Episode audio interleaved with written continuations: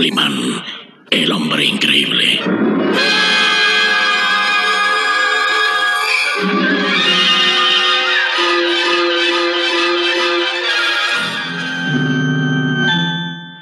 Han pasado algunas horas. Calimán y el pequeño Solín recorren las tortuosas calles del barrio chino. Las últimas luces del día se pierden en el ocaso y se encienden los multicolores anuncios de los teatros, de las tiendas y bazares, de los restaurantes y otros establecimientos tan pictóricos como fascinantes. El pequeño Solín mira a todas partes con gesto curioso y de satisfacción. A lanza exclamaciones de asombro al ver las extrañas vestimentas de algunos ancianos que permanecen sentados en rústicos sillones fumando delgadas y largas pipas. Luego sonríe feliz al ver a jóvenes chinos, atléticos y ágiles, realizar asaltos increíbles para ganarse unas monedas. Pero Calimán no comprende la alegría del muchacho. El hombre increíble está preocupado. En su mano derecha tiene el pequeño botón metálico con un dragón impreso que encontró en la mano del policía asesinado. Inconscientemente recuerda el suceso. Estás preocupado por la muerte del policía, ¿verdad? Ah. Oh, sí, sí, Solín, esa es la verdad. Resulta extraño, incomprensible, diría, el pensar que un tigre escapado del zoológico haya sido capaz de esconderse en ese oscuro callejón y atacar al policía. Mm, también recuerdo las palabras del sargento. ¿Cuáles? Dijo que la víctima investigaba un caso de tráfico de drogas. Esa. Esa pudo haber sido la causa por la cual lo mataron. Pero un tigre, ¿qué tiene que ver con el tráfico de drogas? Mm, a veces, pequeño Solín, los hombres se vuelven bestias. Peor aún, ya que las bestias atacan por miedo, por instinto o por defender sus vidas, mientras que algunos hombres matan por codicia, por maldad. El hombre increíble fija su mirada en el pequeño botón metálico con un dragón grabado. Este botón tal vez sea una pista para esclarecer el crimen. Oh, señor, creo que suspenderemos nuestro viaje a Japón. Creo que estás dispuesto a investigar el asesinato. ¿Qué dices? Estás preocupado descansarás hasta que descubras al asesino. Así se trate de un tigre de bengala escapado del zoológico. Sí. Un crimen es lo más repulsivo del mundo. Me gustaría investigar, Solín. Pero... no será necesario. La policía de San Francisco, como la del mundo entero, es hábil y sabrá solucionar este caso. Entonces, ¿los planes no cambian? No, muchacho, no, en absoluto. Partiremos mañana hacia el Japón y debemos aprovechar esta última noche que nos queda en el barrio chino. Ah, ah, dime, Solín, ¿te gustaría ver la función de ese teatro chino? Por supuesto. Debe ser algo fantástico. Lo es, Solín. Fantástico. El teatro chino de máscaras es un espectáculo que todo aquel que visite este lugar no debe perderse. Bien, de acuerdo, Solín. Disfrutaremos de un espectáculo tan antiguo como la misma civilización. Calimán y el pequeño Solín, atraídos por la exótica música del teatro chino y por sus grandes carteles multicolores que anuncian el espectáculo, penetran al salón que tiene forma de una gran pagoda china. Mientras se da principio a la función, se entretienen admirando los grandes carteles con las fotografías de los artistas. Llama la atención de Calimán el retrato de una hermosa joven china. Mira, mira, Solín. Esta es la primera actriz y bailarina. ¿Cómo se llama? Tagashi Chani. Eso es. ¡Qué nombre tan raro, verdad! Oh, poético, diría yo, Solín. Tagashi Chani significa rayo de sol. ¿Rayo de sol? Sí, Solín, sí. Los orientales son afectos a usar nombres y palabras poéticos que describen una sensación de la vida.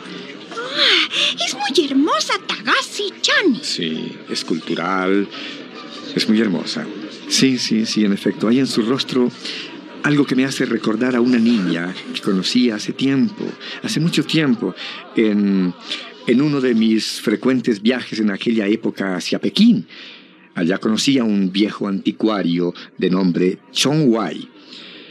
Fuimos grandes amigos. Y tenía una pequeña hija cuyos rasgos fisonómicos son semejantes a los de Tagashi Chani. Extranjero, has pronunciado mi nombre. Yo soy Tagashi Chani.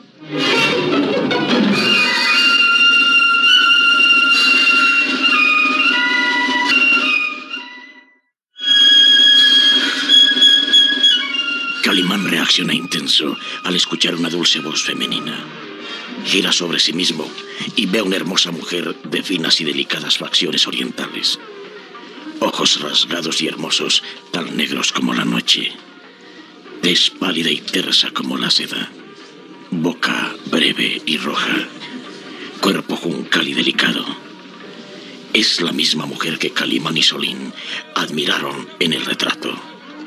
Es la primera actriz y bailarina del teatro chino. Es Tagashi Chani. Yo soy Tagashi Chani. Y mi padre es John White. Oh, sí, sí, sí, sí. Ahora ya no hay duda. Eres la misma chiquilla que conocí hace años, hace ya años en Pekín. ¿No me recuerdas? Oh, perdone, señor, pero Tagashi Chani es torpe. ¿Ah? Y sus recuerdos son confusos.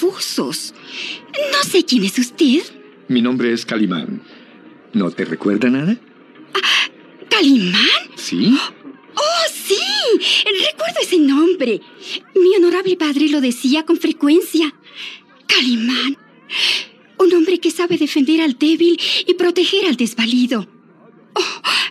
Calimán, Calimán. Los dioses misericordiosos lo han enviado para socorrer a mi honorable padre y para traer la paz a esta humilde Tagashi Chani. Tagashi Chani. Calimán, Calimán. ¡Basta! Ni una palabra más al extranjero. Oh, oh, tú. Sí, tienes razón. No hablaré. Ni una palabra más, Tagashi Chani. Deberías saber que es inoportuno hablar con un extranjero. Una voz seca y cortante contiene a Tagashi Chani. Temerosa, ve que un hombre se acerca a ella. Es un joven de aspecto atlético y expresión maligna, de rasgos orientales y movimientos nerviosos, vestido de seda y oro. Es Lord Mao, uno de los bailarines del teatro chino. Su mirada parece petrificar y enmudecer de miedo a la hermosa Tagashi Chani. Ni una palabra más, Tagashi Chani.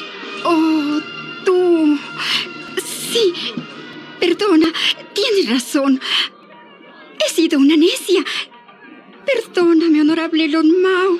Ni una palabra más, Tagashi Chani.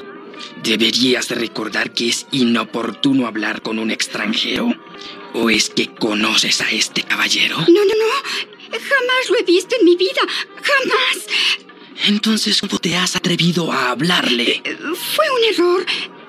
Perdone. Perdone, honorable señor. Tagashi Chani, escúcheme. Lo siento, caballero.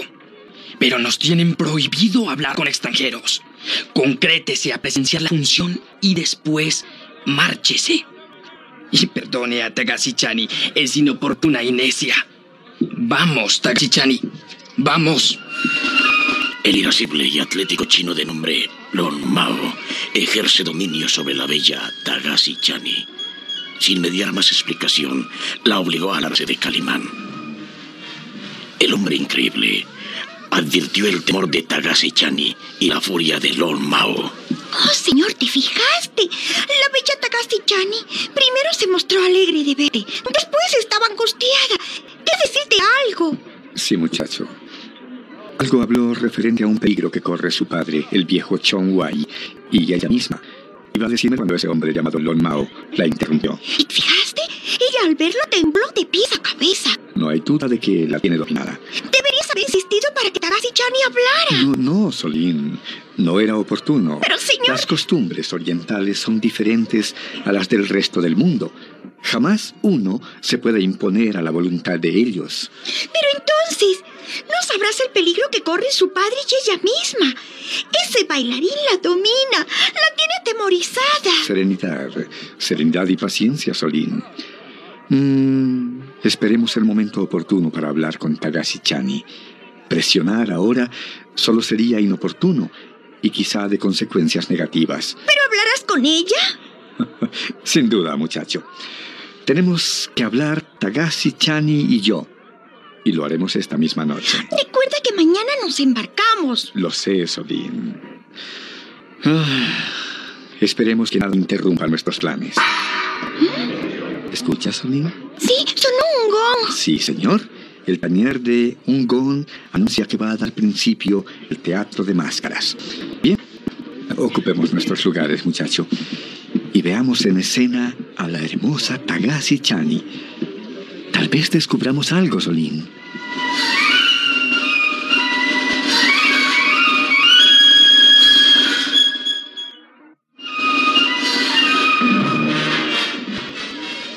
Y en el escenario, junto a bastidores, entre las grotescas máscaras y banderines chinos que sirven para el espectáculo, Olao y Tagashi-chani hablan.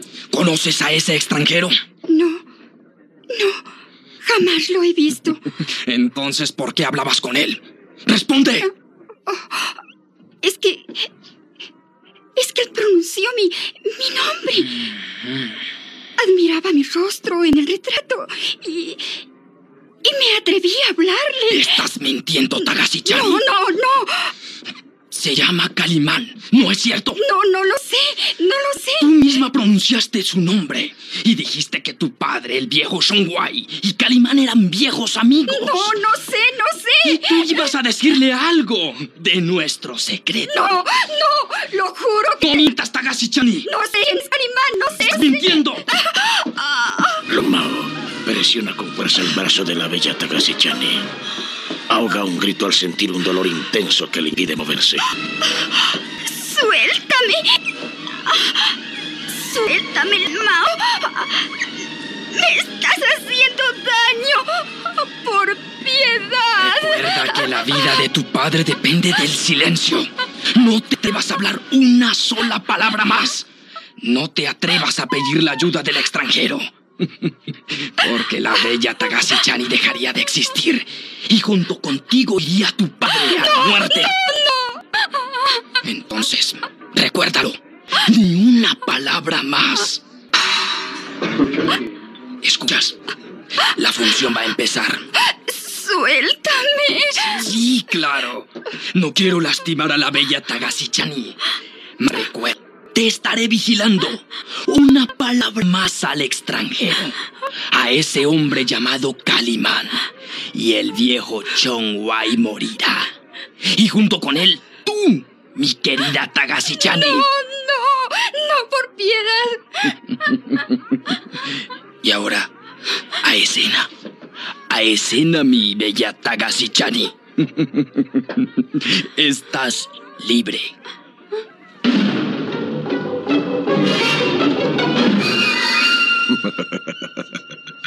¿Qué peligro se cierne sobre Tagashi Chani y su padre, John Wai? ¿Por qué están sentenciados a muerte? ¿Cómo intervendrá Calimán antes de que ocurra lo peor? Ah. Mm.